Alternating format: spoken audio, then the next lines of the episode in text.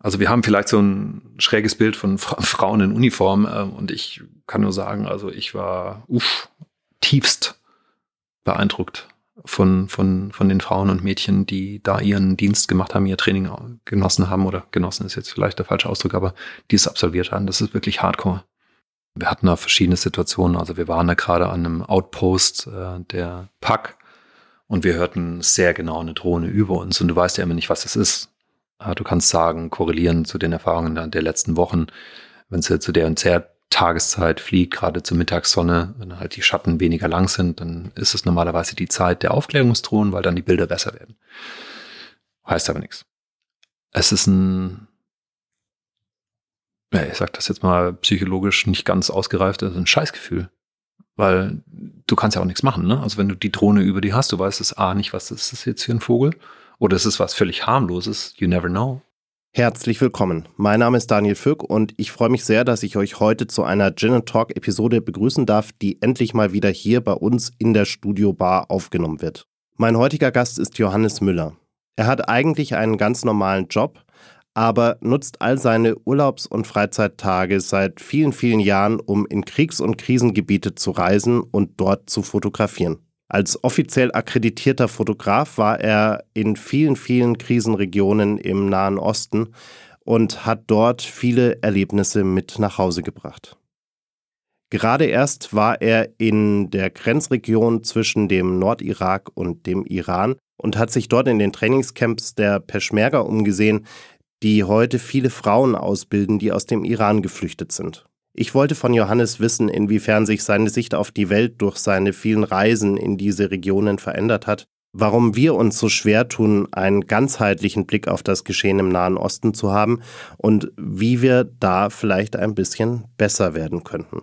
Wenn euch diese Episode von Gin Talk gefällt, folgt uns bei Spotify, Apple Podcasts oder wo auch immer ihr gerne Podcasts hört und hinterlasst uns eine Bewertung. Jetzt aber erstmal viel Spaß beim Zuhören. Schön, dass ihr alle wieder mit dabei seid. Zwei Menschen, eiskalte Drinks und eine Menge Zeit für ein persönliches Bargespräch. Herzlich willkommen an unserem Bartresen. Herzlich willkommen zu einer neuen Folge Gin and Talk. Mach es dir gemütlich, lehn dich zurück und tauche ein in die verrucht düstere Atmosphäre unserer Studiobar.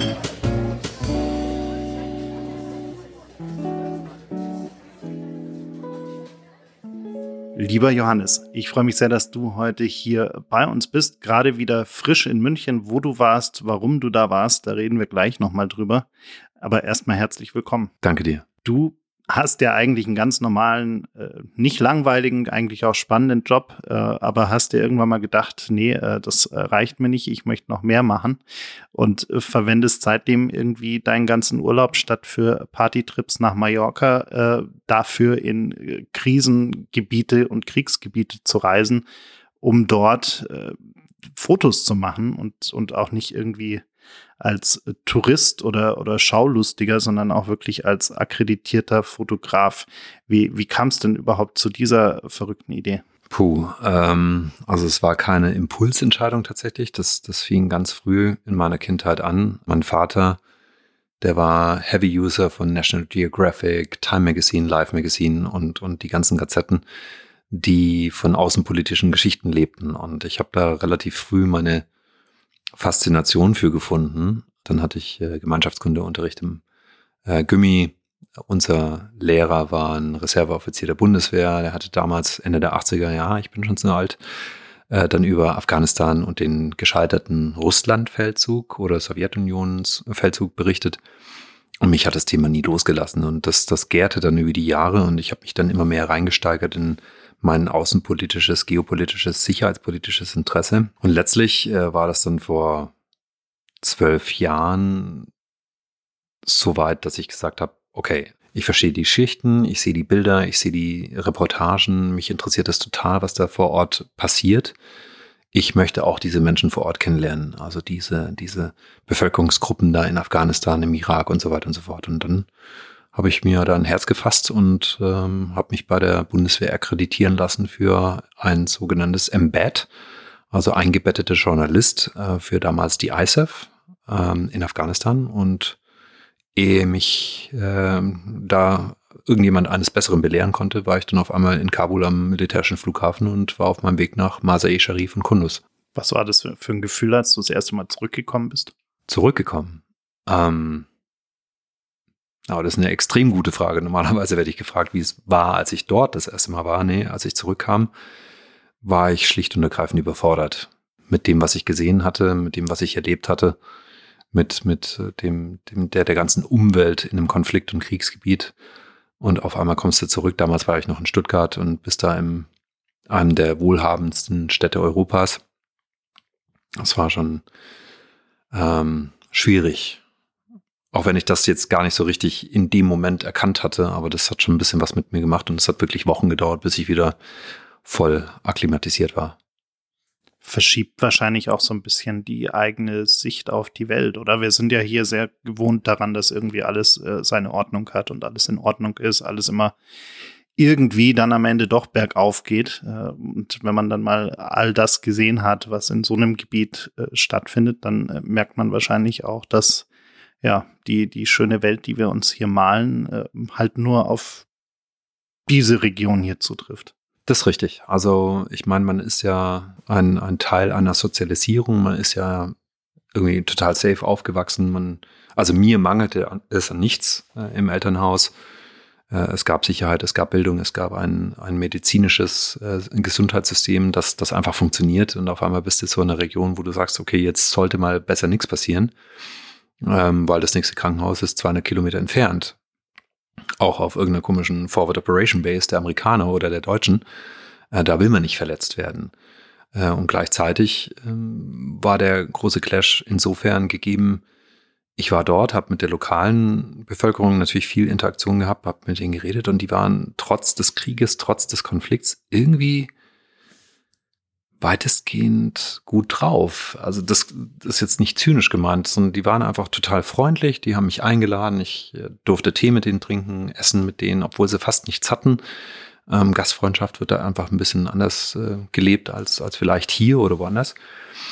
Und die haben sich, die haben sich nicht wirklich beklagt. Ne? Die haben dann gesagt, ja, ja, Mai irgendwie wieder ein Verwandter getötet worden beim bewaffneten Konflikt, aber die haben das so dahingesagt und ich äh, wollte da mein Ohr nicht so richtig glauben und dachte, ja, äh, das scheint ja Normalität zu sein und das ist es eben auch gewesen. Ist es nach wie vor übrigens. Und dann kommst du zurück und die Leute beklagen sich über andere Themen. Und ich möchte das dezidiert nicht werten. Das ist das ist halt einfach die Relation, in der wir leben. Ne? Also ich würde da jetzt auch nicht mit dem erhobenen Zeigefinger rumrennen und sagt, ihr solltet alle dankbar sein. Das ist Schwachsinn. Wir sind Creatures of Habit und so leben wir halt. Aber diesen, diesen, diesen Transfer von der einen Region in die andere zu vollbringen, da muss man schon sehr diszipliniert sagen, okay, da ist da, hier ist hier. Ansonsten kommt man da ein bisschen ins Schwanken wir sind ja auch immer nur begrenzt aufnahmefähig, zumindest in, in meiner Wahrnehmung begrenzt aufnahmefähig für das große Weltbild. Das heißt, wir sind immer sehr krisenfokussiert. Also das Thema, was gerade irgendwie hochpoppt, das, was gerade relevant ist, da, wo gerade am meisten passiert, da stürzen wir unsere ganze Aufmerksamkeit drauf. Und äh, wenn dann auf einmal sich der Fokus verschiebt, dann vergessen wir, dass das andere überhaupt da war. Also Stichwort Afghanistan zum Beispiel. Äh, wir hatten dieses Thema omnipräsent, als die Amerikaner dort abgezogen sind, äh, war es omnipräsent, was dort am Flughafen in Kabul passiert ist, was äh, überhaupt in Afghanistan passiert ist. Äh, und wenige Wochen äh, später hatten wir dann unseren Fokus wieder wo ganz woanders. Äh, und, und seitdem spricht gefühlt niemand mehr darüber, was in Afghanistan passiert. Das ist äh, für jemanden wie dich, der, der ja in diesen vielen verschiedenen Gebieten immer wieder unterwegs ist, wahrscheinlich auch, äh, ja. Ist es nachvollziehbar für dich? Ja, es ist natürlich nachvollziehbar. Ich meine, wir haben unsere Sorgen, wir haben unsere Nöte, wir haben unsere begrenzte Aufmerksamkeitsspanne und das ist jetzt gar nicht irgendwie despektierlich gemeint, sondern es ist halt wie, how much can you take? Ja? Ähm, Afghanistan ist ein sehr, sehr gutes Beispiel. Die äh, Welt war total aus den Fugen gehoben, als es dann so überstürzt hieß, wir verlassen das Land. Ähm, gut, ich war ein paar Wochen später dort, als die Taliban schon die Macht übernommen hatten und habe da das große Privileg gehabt, ein humanitäres Projekt zu organisieren vor Ort. Habe das auch begleitet, dokumentarisch. Das war ja, Weihnachten letztes Jahr. Und da war ich mit zwei Leuten von STELP, das ist eine Stuttgarter NGO, dort und wir haben Nahrungsmittel und Medikamente verteilt an Kriegswitwen und Waisen in der Wardak Province. Das ist so, ja, das war die Taliban-Hochburg während des Konflikts, auch danach. Und wir waren halt allein unter Taliban. Wir waren gefühlt die einzigen Europäer, die noch vor Ort waren. Alle anderen hatten alles da liegen und stehen gelassen und sind, sind geflohen. Und wir dachten, boah, das könnte jetzt irgendwie auch nicht wahr sein, ne? Also, dass wir die jetzt so ganz alleine lassen, weil es sind ja, klar, die Taliban kommen zurück. Wir wussten nicht, was die Taliban machen, wie brutal die vorgehen. Ähm, es war, ehrlich gesagt, vielleicht auch nicht die allerschlauste Entscheidung aller Zeiten, die ich jemals getroffen habe, aber nichtsdestoweniger sind wir dahin und haben dann realisieren müssen, dass die Situation vor Ort doch nicht so ist, wie das hierzulande dann in der Hypothese dargestellt wurde. Also die Taliban haben uns zumindest sehr respektvoll behandelt. Ähm, die haben auf uns aufgepasst. Ähm, die haben uns geholfen beim Verteilen der Nahrungsmittel und Medikamente. Die haben auch sichergestellt, dass diese Hilfsgüter wirklich bei den Bedürftigen ankommt und nicht irgendwie ein Stammesältester, die sich unter den Nagel reißt. Und ganz klar, ich bin kein Fan der Taliban. Also ich habe immer noch ein Schrapnell von einer Roadside Bomb in meinem einem Helm der Taliban, als ich dort in 2012 mit der US Army war. Aber es war, es hat doch dieses hierzulande gelebte Narrativ ein bisschen aus den Angeln gehoben und dachte ich auch, ups, ähm, du bist selber nicht ganz so frei von Bias. Du bist äh, selber irgendwie dem einen oder anderen Narrativ allzu leichtfertig auf den Leim gegangen und die, die Wahrheit, die Realität ist halt dann doch irgendwie anders als wir alle meinen, dass in unserer total nachvollziehbaren Simplifizierung der Komplexität von Außenpolitik und anderen Themen. Aber ich bin da selber auch an meine intellektuellen und vor allem emotionalen Grenzen gestoßen. Also ich kann das durchaus nachvollziehen, dass es eben so ist.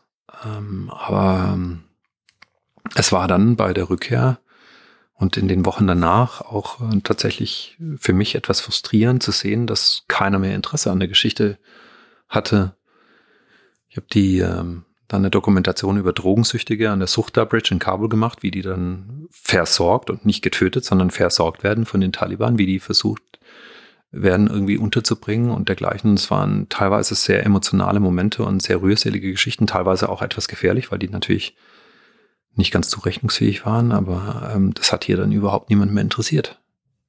Niemand. Äh, war auch so ein Moment, wo ich mir dachte, okay, warum mache ich eigentlich den ganzen Scheiß? Wenn es eh niemand interessiert. Fokus war Ukraine. For good reason, ne? aber es war schon, ja. Wo du gerade Hilfsorganisationen angesprochen hast, wir, wir sprechen ja hier gerade kurz vor Weihnachten und wir Deutschen sind ja immer ganz groß darin, äh, irgendwie Geld in alle Richtungen zu spenden vor Weihnachten. Wie, wie sinnvoll ist dann das, was wir da eigentlich tun? Also kommt das tatsächlich auch irgendwie an? Ähm, hat das wirklich einen Impact oder ja, oder, oder machen wir da eigentlich grundsätzlich äh, Fehler? Ähm, also die kurze Antwort ist, alles hilft. Ähm, die etwas ausführlichere Antwort ist, man, man muss sich fragen, über welche Organisation man spendet, an welche Organisation man spendet. Da gibt es effektive große und effektive kleine. Es gibt äh, große Organisationen mit einem riesen Wasserkopf. Es gibt kleine Organisationen, die jetzt nicht ganz frei von Tadel sind, was Korruption und dergleichen angeht. Es ist schwierig, den Überblick zu behalten. Ich glaube, neulich habe ich gelesen, 11 Millionen NGOs weltweit, die registriert sind. 11 Millionen, das ist eine hehre Zahl. Äh, und alle alle haben irgendwelche Spendenkonten. Das ist erstmal ja, okay, spricht für die Menschheit, dass so viel Hilfsbereitschaft da ist. Es spricht aber allerdings auch gegen gewisse Protagonisten, die äh, darin ein Geschäftsmodell ziehen. Ähm, ich denke, in Deutschland, wenn man spendet an, an eine der großen Bekannten, macht man zunächst mal nichts falsch. Gleichwohl ähm, ginge es vielleicht ein bisschen besser im Sinne der Effizienz und Effektivität, wenn man sich ein, zwei, drei kleine aussucht, wo äh, nicht so ein enormer administrativer Wasserkopf klingt jetzt sehr despektierlich, aber du weißt, was ich meine. Also, wo dann halt so eine riesen Admin-Geschichte noch im Hintergrund zu bezahlen ist. Und das sind ja meistens Menschen, die hier arbeiten oder in der Schweiz oder in den USA, wo Gehälter und Löhne nicht so günstig sind. Also, die Frage ist, was von meinem Euro gespendeten kommt dann auch wirklich on the ground an? Und ich glaube dann, wenn man bei den Großen ist, dann ist das jetzt prozentual vermutlich deutlich weniger, als wenn es eine kleine ist. Nur, die kleine musst du erstmal kennen. Und äh, dafür werbe ich immer wieder, kleinere NGOs äh, in den Vordergrund zu spülen. Ähm, aber klar, also mit meiner begrenzten Reichweite ist das nicht so einfach. Jetzt habe ich gerade schon vorhin erwähnt, du bist gerade erst wieder nach München gekommen. Ähm, wo, wo warst du dieses Mal? Äh, dieses Mal war ich im Grenzgebirge zwischen Iran und Irak, im kurdischen Teil des Irak, also Kurdistan, auch wenn es kein offizielles Land ist. Und ich habe dort eine Woche junge Frauen und, und Mädchen begleitet, die aus dem Iran geflohen sind, weil sie sich da äh, bei den Revolutionsgarden in Ungnade gebracht haben, als dass sie ähm, bei den Demonstrationen teilweise mitgemacht haben, dann auch registriert wurden und die dann, äh, als es nicht mehr weiterging, als sie dann klar auf der Watchlist waren im Iran, sind dann geflohen in den irakischen Teil Kurdistans oder in den kurdischen Teil des Iraks, so ist eigentlich richtig, und sich dort jetzt zu Peschmerga, also zu Kämpferinnen ausbilden lassen, äh, um natürlich mit dem Ziel, das Regime im Iran irgendwann mal auch irgendwie aus den Angeln zu heben. Und das war schon eine extreme Woche. Wie kommt man da hin? Also wie, wie, kommst du auf so eine Story überhaupt, dass du sagst, das macht für mich jetzt Sinn, dort, dort mal hinzufahren und genau diese Leute zu treffen? Na, da gab es also viele Einflugschneisen und, und das Interesse am, am Irak ist, das habe ich seit dem Krieg gegen den IS, den ich eigentlich fast über alle Jahre fotografiert und dokumentiert habe, also von den ersten Gefechten bis hin zu äh, zum, zum Häuserkampf in Mosul. Ähm, und ich fand immer diese Peschmerga, also diese Milizen, diese kurdischen bewaffneten Milizen, fand ich immer extrem spannend. Also die verschiedenen politischen Fraktionen auch, also von total liberal und moderat bis sehr extrem. Da muss man natürlich auch gucken, mit wem man da arbeitet. Und ich fand dieses, diesen, diesen Ehren- und Verhaltenskodex der Peschmerga enorm interessant. Vor allem oder insbesondere, weil es in den Rängen der Peschmerga ganz viele Frauen gibt, die auch was zu sagen haben. Also die Geschichte der Peschmerga ist eigentlich auch mitdefiniert und beschrieben durch Frauen in politischen oder militärischen Ämtern. Und das fand ich wahnsinnig spannend. Ich hatte damals kurz vor der Mosul-Offensive auch eine weibliche Brigade am Lake Mosul besucht und ich fand die Geschichten extrem spannend und, und auch erschütternd und dachte, das, das muss, das muss irgendwie in die Welt gebracht werden. Damals hatte ich da so eine Reportage über die weiblichen Peschmerga. Und als das jetzt im Iran losging, da hat mich das auch nicht losgelassen, weil ich wusste durchaus, ähm, wie es im Iran abläuft, äh, in dem Regime mit den Revolutionsgarden. Äh, wenn du da einmal auf der Watchlist bist, dann hast du ein Problem. Äh, dann gibt es da also von systemischen oder systematischen Vergewaltigungen bis zu Folter gibt es da alles. Äh, und gerade junge Frauen sind da extrem, extrem, extrem gefährdet. Und ich dachte, das irgendwie was machen die? Die wissen, die da auf so einer Watchlist sind. Bleiben die da? Verstecken die sich? Wo gehen die hin? Und dann hatte ich rausgefunden, da gibt es also wirklich mehrere Einheiten von den Pak Peschmerga oder Komala Peschmerga, die gezielt Frauentruppen ausbilden und, und junge Mädchen, junge Frauen ausbilden zu Peschmerga ähm, mit einem klaren Ziel. Und das ist Freiheit und, und weg vom totalitären Regime. Und das fand ich so spannend, dass ich gesagt habe, okay, jetzt habe ich also dieses Jahr einen neuen Job angefangen das war jetzt meine erste Woche Urlaub und ja, dann saß ich im Flieger und war dann Erbil und dann in ein paar Ecken, die ich jetzt nicht weiter benennen darf. Mhm. Wie muss man sich denn dieses, dieses Miteinander dort vor Ort vorstellen? Also wenn jetzt hier diese, diese Frauen aus dem Iran kommen, äh, dort auf die äh, Peschmerga treffen, auf diese Gruppen treffen, äh, vor Ort auf die Locals äh, in Kurdistan dort treffen, wie, wie gehen die miteinander um? Nun, also das ist jetzt kein blindes Zusammentreffen. Normalerweise also PAK und Komala, das sind politische Fraktionen, die auch im Iran aktiv sind. Das, also wenn man sagt, der politische Teil ist eigentlich Opposition im Iran. Die haben dann irgendwann mal gesagt, es ist besser, wenn wir aus dem Exil raus agieren. Im Iran wären sie relativ schnell weg gewesen.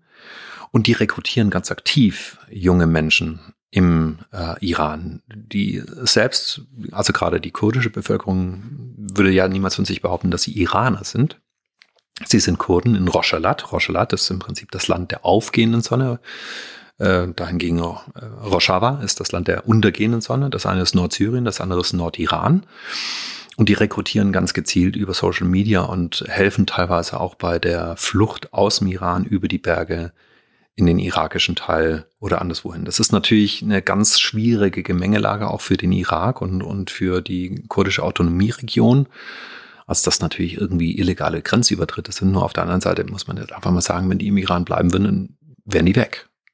und, und würden da ganz furchtbare Dinge erleben in den, in den Folter- und wie auch immer Disziplinierungsinstitutionen der IRGC, also der iranischen Revolutionsgarden. Also insofern ist das jetzt keine, es ist kein Blind Date zwischen den beiden, sondern äh, man, man, man, man kennt sich schon so ein bisschen, zumindest aus den sozialen Medien, und das ist eine aktive Rekrutierung. Und viele junge Frauen im Iran streben auch genau dies an. Selbst wenn die nicht mal Probleme haben, sagen die, wir sind gegen Unterdrückung, wir sind gegen dieses totalitäre Regime.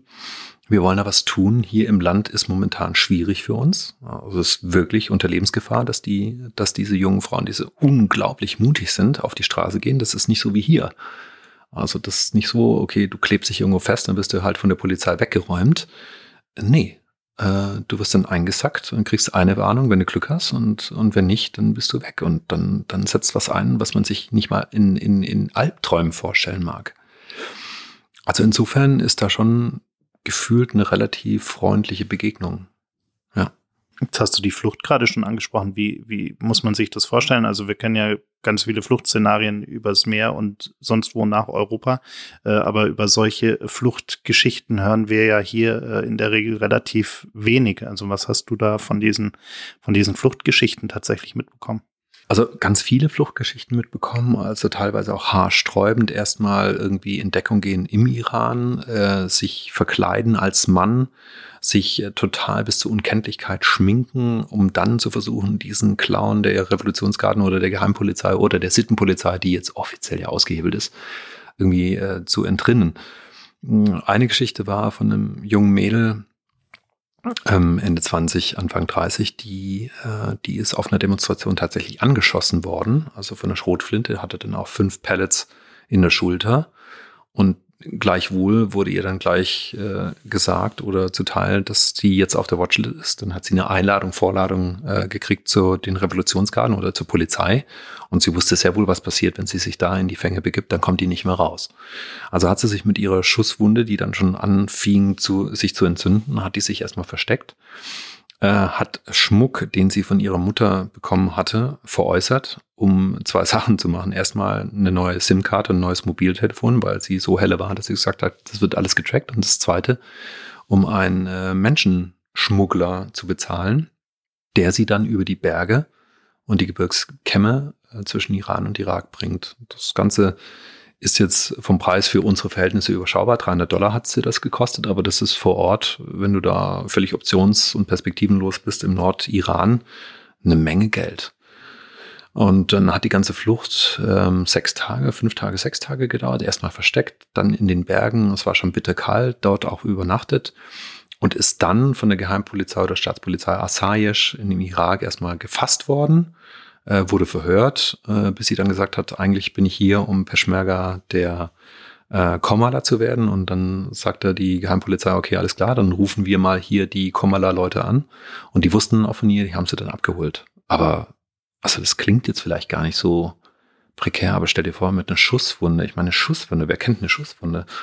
in der Schulter als junges Ding total verängstigt und verschreckt, äh, die weiß, wenn sie jetzt den, den der Polizei oder diesen Revolutionsgarden in die Hände fällt, dann, dann ich, ich, ich mag ja gar nicht weitersprechen, aber diese, allein diese Antizipation dessen, was passieren könnte, furchtbar. Und da noch einen klaren Kopf zu behalten, um sich als Mann zu verkleiden, mit angeklebtem Bart, um dann über die Berge rüber zu machen, das ist schon höchst, höchst beeindruckend. Das heißt, die sind dann auch also mit diesen Schmugglern zusammen, aber in der Regel auch in, in, alleine oder in den kleinen Gruppen unterwegs oder?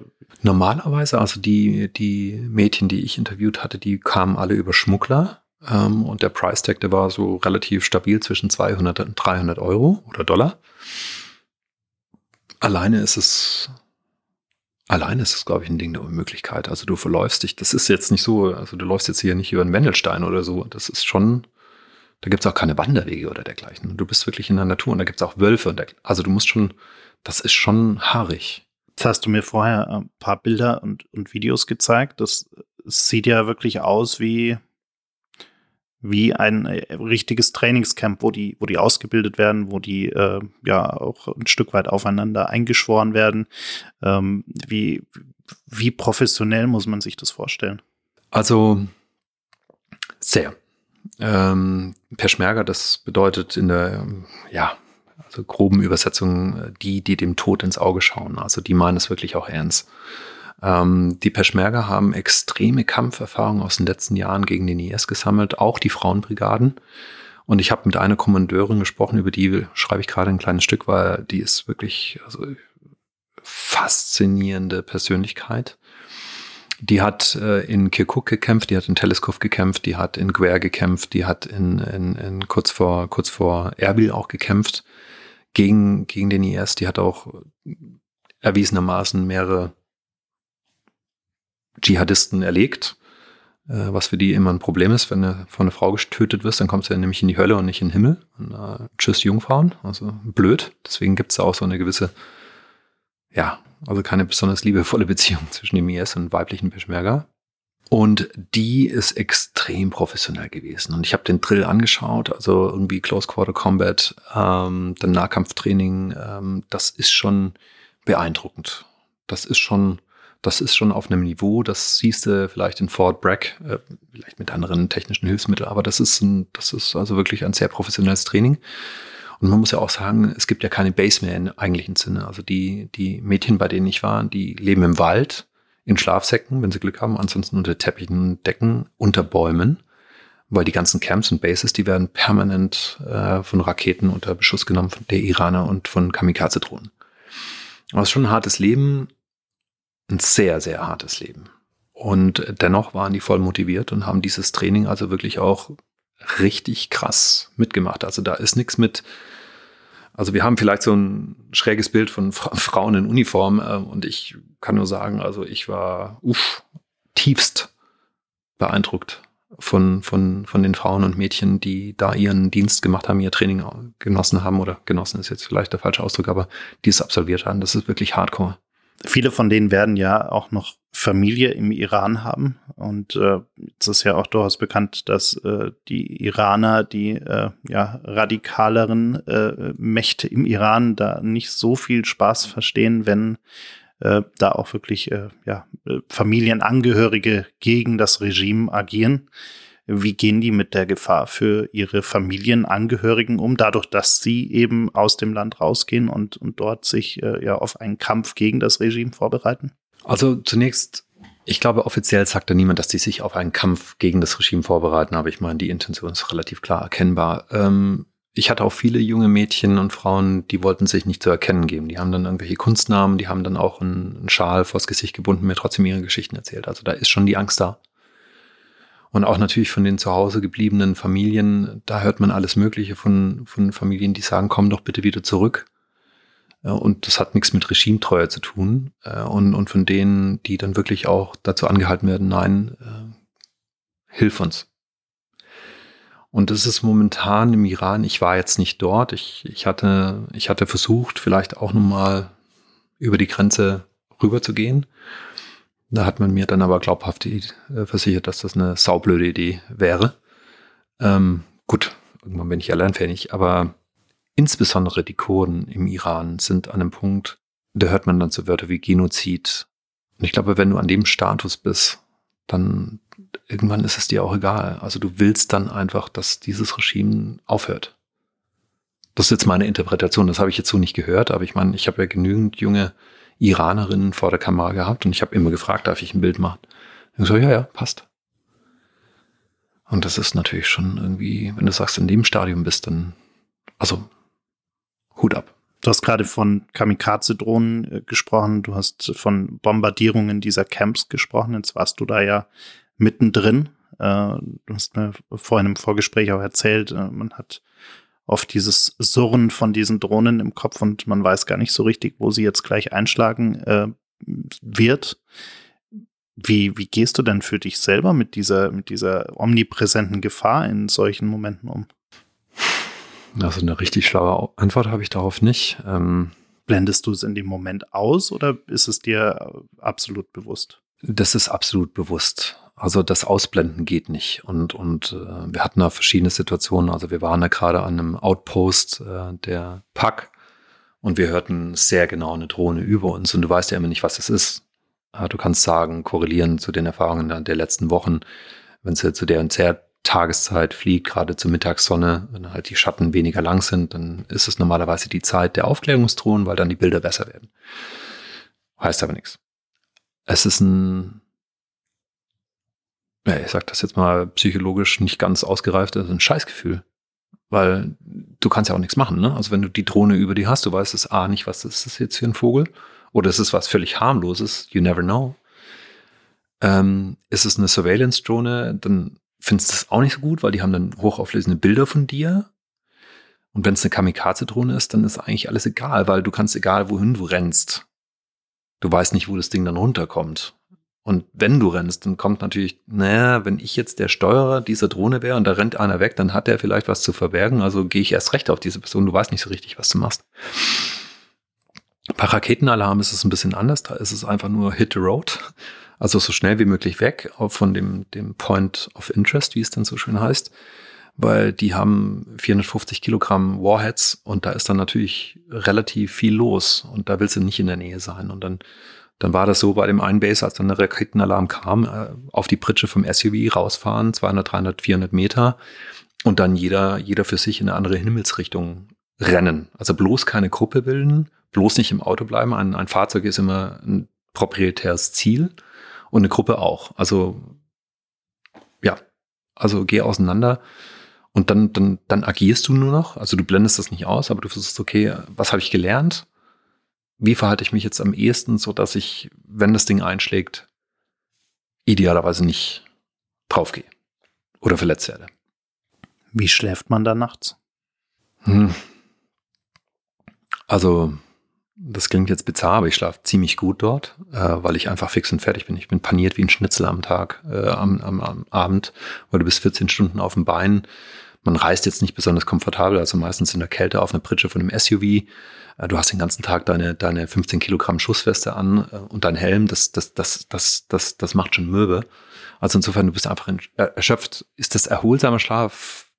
Weiß ich nicht ich habe eher das Problem, wenn ich dann wieder nach Hause komme und dann wirklich zur Ruhe komme. Das ist ja, du kennst vielleicht das Phänomen, irgendwie, wenn Stress in der Arbeit und du merkst, so eine Erkältung kommt, ja, bügelst du weg irgendwie das Adrenalin, keine Ahnung was. Wenn es auch kein Arzt und dann ist Wochenende, wirst du krank. Oder hast Urlaub, wirst du krank. Und so ist das bei mir auch. Also dort habe ich eigentlich ganz gut geschlafen und schlafen, also, also wirklich mieseste Kaschemmen teilweise, wenn überhaupt. Ähm, aber da bist ich, ich war da körperlich so fix und alle, dass ich dann einfach irgendwie so quasi bewusstlos dahin lag. Ähm, aber als ich dann wieder in München war, da, und das ist ja jetzt noch nicht so lange, ist eine Woche jetzt, oh, ich kämpfe schon noch ein bisschen mit dem Schlaf. Aber da ist natürlich viel, was ist jetzt mit den Mädchen gerade, wie geht's denen so? Und ich krieg ja auch irgendwie permanent irgendwelche Nachrichten und fragen, wann ich wieder komme. Und, und das irgendwie, das war irgendwie so, die schreiben mir, es war so schön und lustig, als du da warst, da, da, da und das ist schon, also das macht mich schon fertig. Wie gehen denn die überhaupt damit um, dass, dass du da kommst? Also was, wie, wie sehen die dich als was sehen die dich äh, mit, äh, also ich könnte mir vorstellen, wenn ich den ganzen Tag irgendwie im Stress bin, mich irgendwie selber zu schützen und zu schauen, äh, dass wir da auch irgendwie noch ein vernünftiges Training hinbekommen äh, und, und dabei nicht schon im, im, im Camp sozusagen umgebracht zu werden.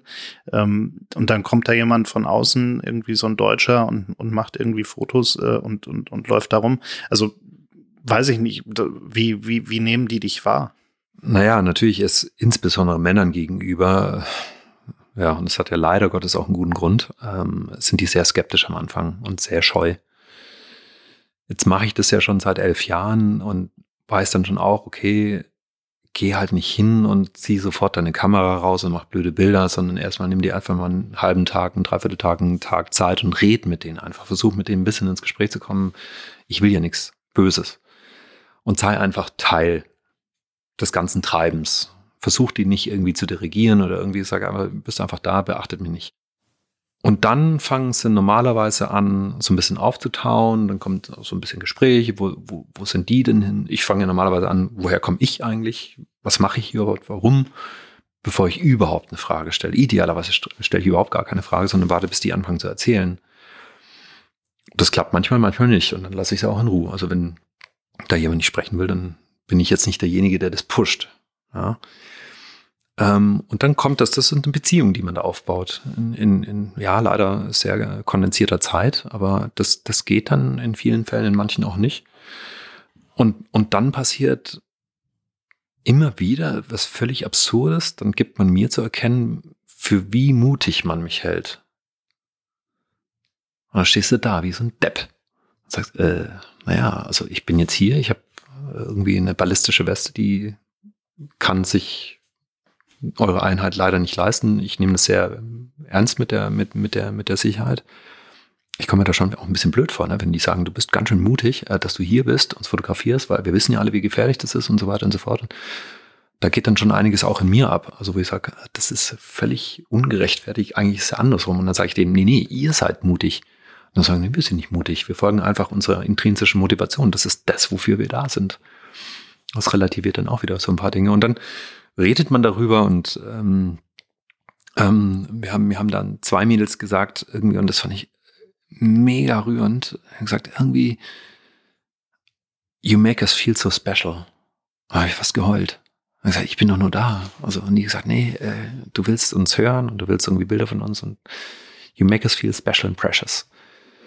Und das war schon irgendwie, ja, das war schon sehr rührend, der Moment, muss ich sagen. Und, und wir sind dann auch total im, also nicht als Freunde, aber es war schon auch eine, eine sehr herzliche Beziehung über die paar Tage.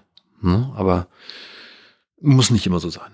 Also mit den Mädchen, ich wusste auch nicht so richtig, wie die reagieren, weil die natürlich irgendwie sehr, sehr skeptisch sind, aber es hat dann gut funktioniert und mit den meisten, die wollten dann auch sprechen und die wollten auch aktiv von mir, dass ich Fotos von ihnen mache. Habe ich natürlich besonders viel Mühe gegeben, aber das ging dann schon gut. Also mit Jungs sowieso immer, das ist so, da weiß ich, wie man mit denen umgeht, da habe ich jetzt irgendwie die meiste Erfahrung mit, aber mit den Mädchen, da war ich sehr, sehr ja, vielleicht ist es auch, du musst halt sehr, sehr devot und, und sehr respektvoll dahin gehen und Fuß vom Gas. Fuß vom Gas. Also bloß kein Zeitdruck. Und dann, dann hat das ganz gut funktioniert, aber wer weiß, wie es beim nächsten Mal ist. Wie gut kommt man da mit Englisch klar? Also Übersetzer, Fixer. Also ich habe ich hab, äh, gerade im kurdischen Irak habe ich einen sehr, sehr guten Fixer oder Stringer, je nachdem, wie man das nennen will. Und äh, der übersetzt ziemlich gut paar können auch ein bisschen Englisch und dann ist halt ganz viele Hände und Füße und dann komme ich mit meinen fünfeinhalb Wörtern Kurdisch oder Farsi, komme ich dann auch noch ein bisschen weiter und dann manchmal geht es ja gar nicht darum, was du sagst, sondern dass du die Mühe gibst. Aber klar, Sprache ist jetzt nicht so unbedingt das Einfachste zu überbrücken. Jetzt für all diejenigen, die, die zuhören und vielleicht geopolitisch nicht, nicht so ganz äh, äh ja ganz bewandert sind, ist ja auch relativ komplex in der Region.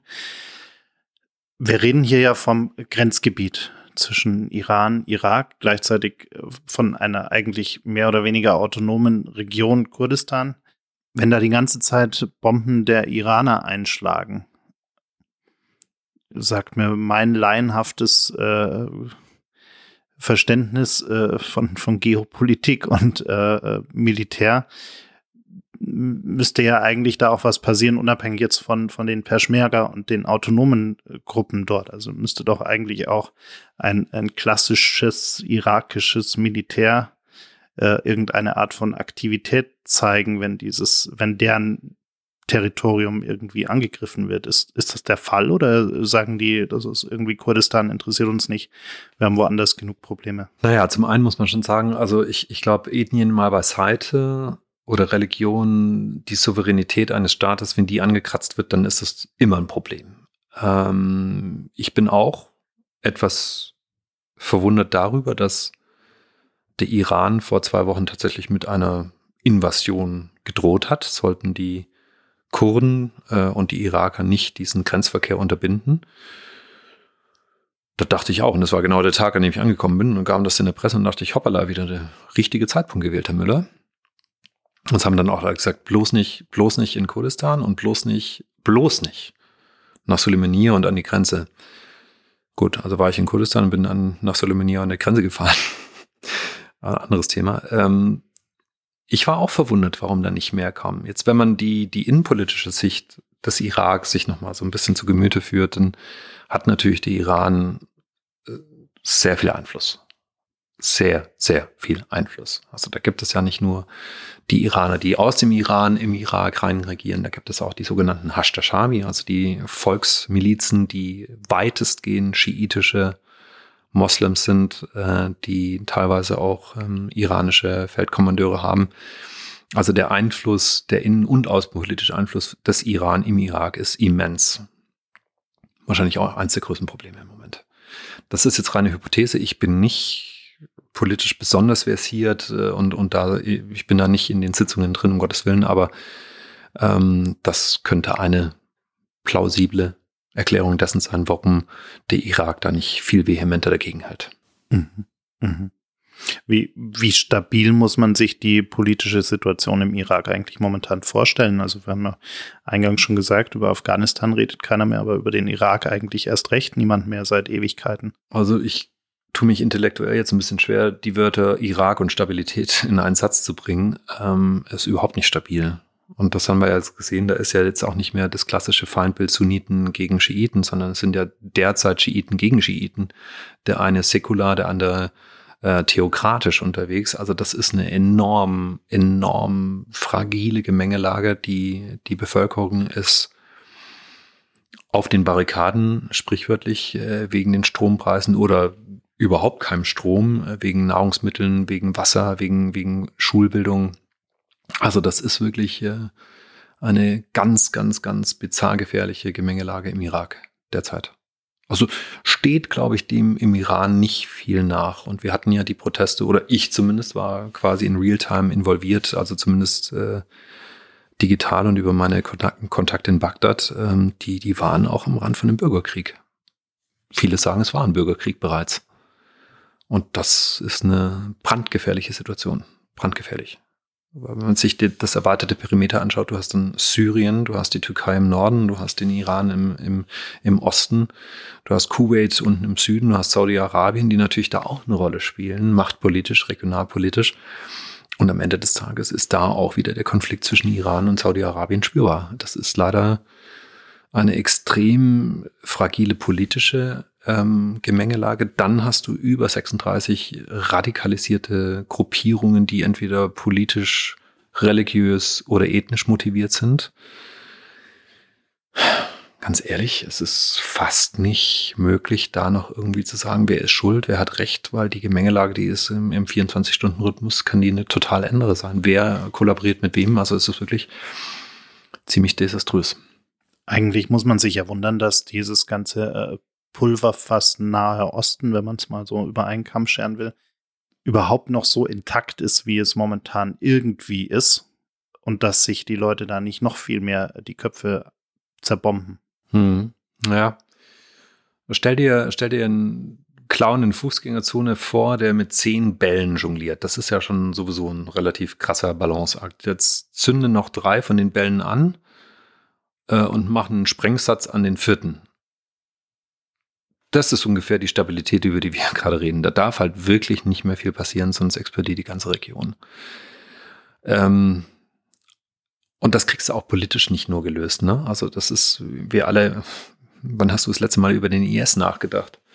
Der ist ja immer noch aktiv. Also ich war im letzten Winter dort und wir haben im Prinzip mit Spezialkräften haben wir den IS gejagt, die mit neuer Taktik, mit neuer Zellenstruktur, mit neuen äh, Doktrinen da unterwegs sind, entführen, enthaupten und dergleichen. Es ist ja nicht vorbei es ist nicht vorbei. Und da kommt jetzt eins zum anderen, also Perfect Storm, das ist noch milde ausgedrückt und das beschreibt eigentlich in dieser Region genauso wie in jeder anderen Ukraine-Konflikt oder was jetzt als nächstes passiert in, in China, Taiwan, we don't know, ja, aber das ist, das, wir sind schon echt nicht unbedingt auf einem guten Weg gerade. Wenn du mit den Leuten dort sprichst, also jetzt gerade auch die, die Frauen, mit denen du da gesprochen hast, was wäre denn eigentlich deren Vision von, von einer Zukunft? Das kommt ein bisschen drauf an, aus welchem ethnischen oder politischen Lager die, die, die Mädchen und Frauen kommen. Also gerade die Kurdinnen, mit denen ich sprach, die wollen zwei Dinge. Äh, in allererster Linie wollen sie Gleichberechtigung für Mann und Frau. Sie wollen nicht mehr Subjekt einer patriarchisch geprägten Kultur sein, ob sie studieren dürfen, wann sie den Schal zu tragen haben, auf welche Schule sie gehen dürfen. Das wollen die nicht mehr und dagegen begehren sie auf, weil sie auch wissen, dass es anders funktioniert. Und das andere ist, gerade die Kurdinnen, die wollen halt einen unabhängigen Staat Kurdistan. Und das ist ja nicht nur ein Thema, das Iran betrifft, sondern auch den Nordirak, Nordsyrien und die Südtürkei. Und das ist natürlich ein hehrer Wunsch ein nachvollziehbarer, aber ich fürchte auch unrealistischer Wunsch.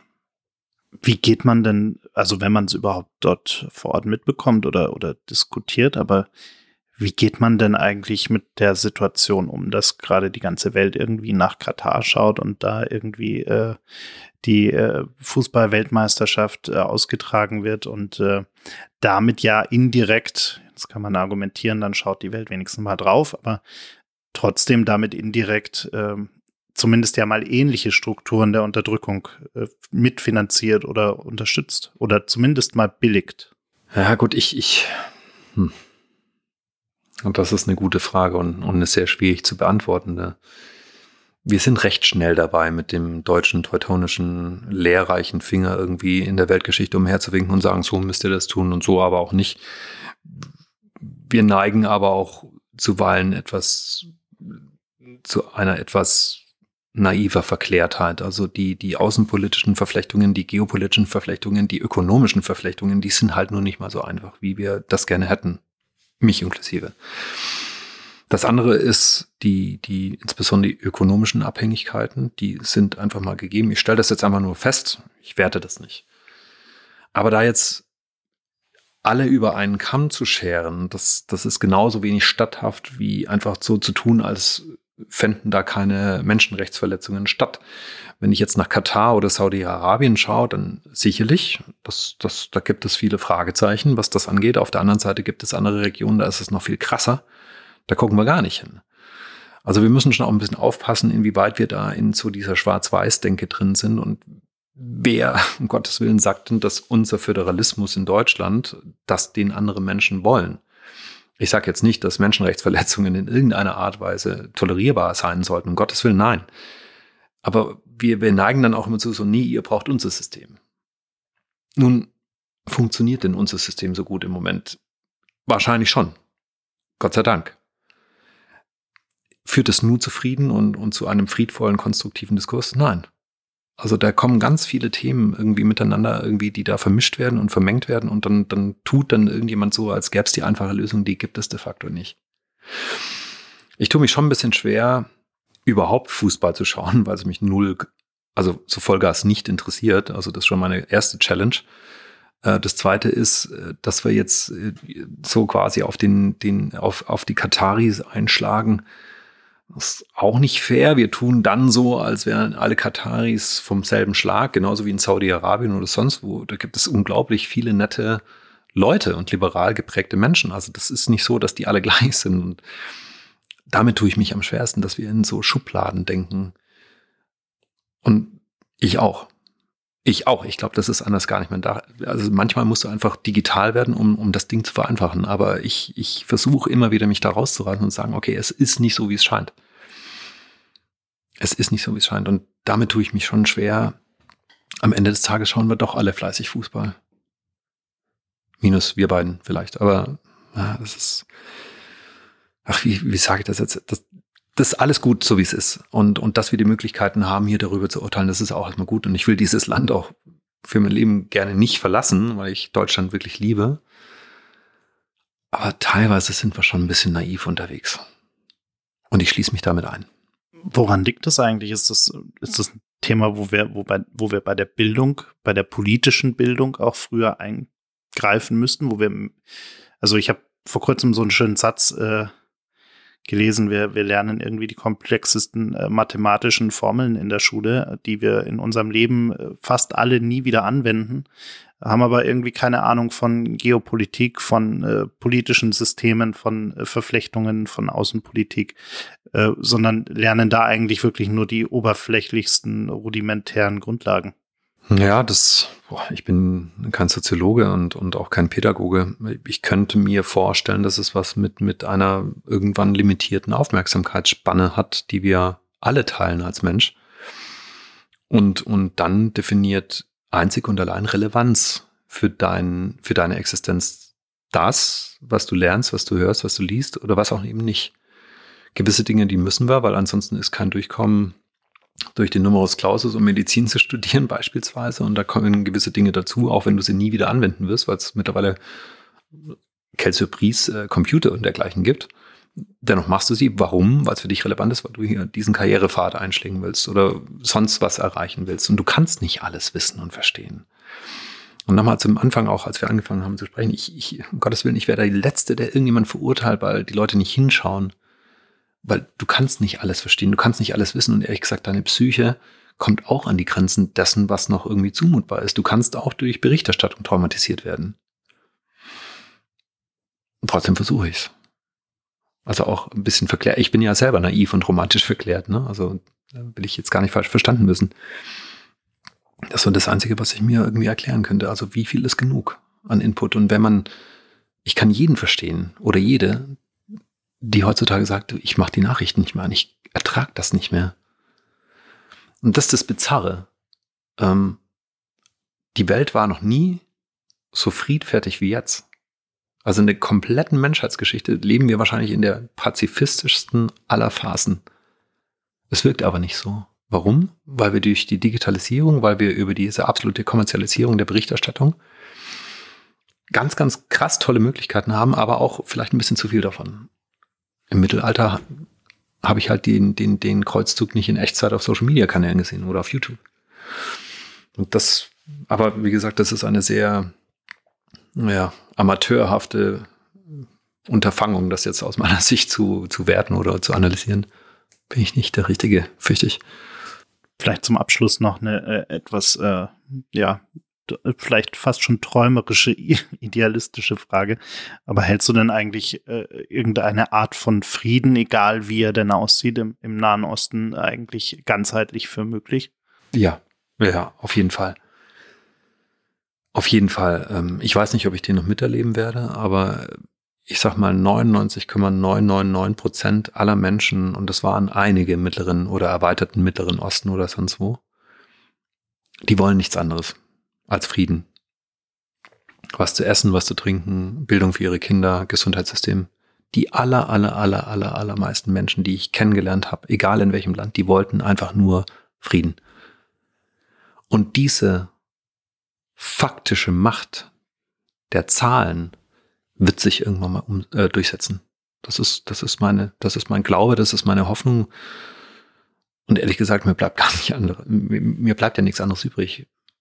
Wenn ich jetzt aufhören würde zu glauben, warum soll ich dann überhaupt weitermachen? Das wäre einem Infragestellen meiner ganzen Existenz. Klingt jetzt vielleicht ein bisschen groß, aber da hätte ich dann ein ganz anderes emotionales Problem. Also ja, ich hoffe, ja, ich glaube und ja, verdammt nochmal, ich will mit oder in Klammern nur ohne Einmischung aus dem Westen? Mit Unterstützung des Westens. Anders wird es nicht funktionieren. Danke dir. Danke dir. Das war's leider schon. Die letzte Runde ist ausgetrunken, das Gespräch zu Ende. Vielen Dank fürs Zuhören. Bitte nimm Rücksicht auf die Nachbarn und sei leise, wenn du die Bar verlässt. Aber vergiss auf keinen Fall, den Abonnieren-Button zu klicken.